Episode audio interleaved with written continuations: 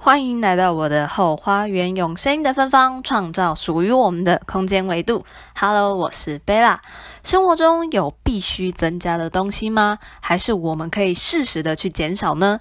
会有这个想法，是因为最近看到有一位朋友在 FB 上面提到，工作任职满三年，办公桌上面还可以增加什么样的东西呢？他附上了一张办公桌的照片。看见图片，除了一张正常的办公桌之外，还有电脑、电话、资料文件。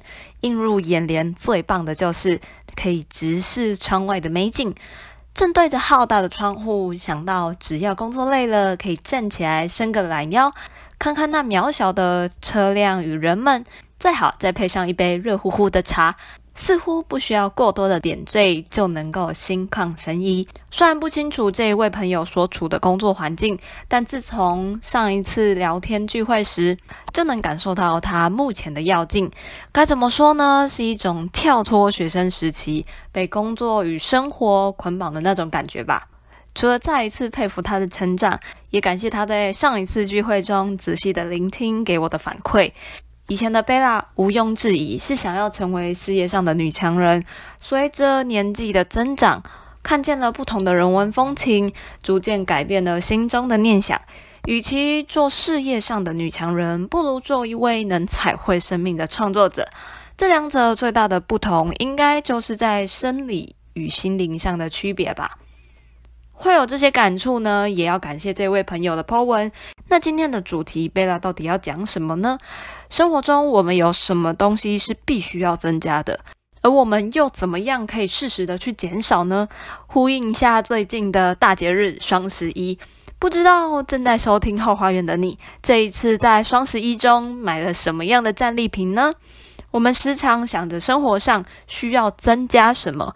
如果增加之后就会变得更好的想法，那有没有一种是我们减少之后会更好呢？还有一种可能是觉察当下的刚刚好，没有这一项东西，在生活中好像也没有太大的差异。其实贝拉也不是一个多么极简主义的人，但当贝拉要下决定购买的同时，一定会思考这个产品的价值到底能不能符合我自身的需要。举一个简单的例子。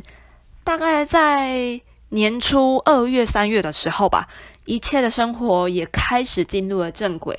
可是我一直觉得房间门打开的电视柜特别的阻碍我的通行，虽然也不至于到完全的阻挡，心中就是有一个说不出来的结，一直卡死在那边。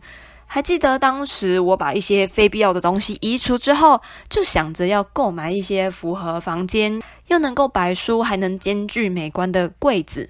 就在这一切感到非常顺利的同时，忽然被阿嬷发现我丢了很多东西的事实。结果呢，我爸跟叔叔接到了阿嬷下达指令，只好默默的把一些家具再扛回家。好啦，虽然没有闹成家庭革命，但我也被一句话给震着了。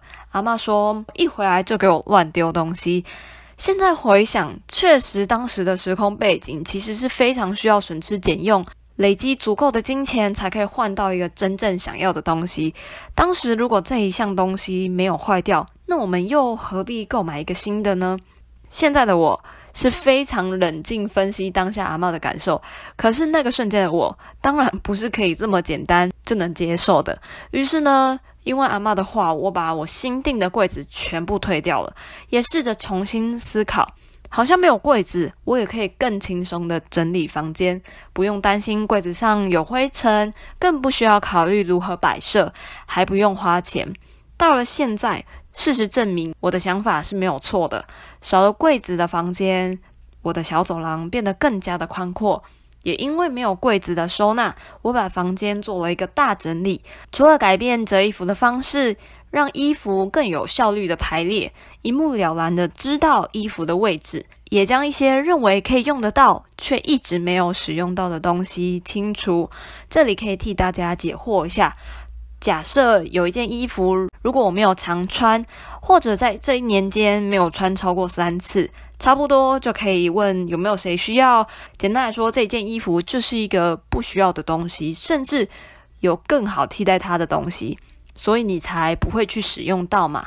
而为了避免浪费，我会在每次购买的时候，不断的询问自己是不是真的需要这一个东西，还是其实没有也没有关系，也是一种变相的省钱啦。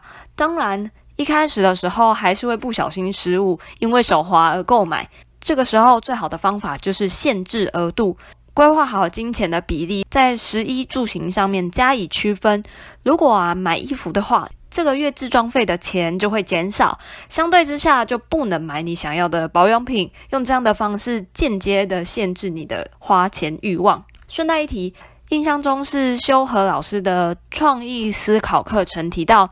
我们的大脑一天当中会需要整理成千上万的讯息，除了视觉、影像啊、味觉、听觉，还有我们今天大脑起床需要穿什么样的衣服，搭配什么样的饰品。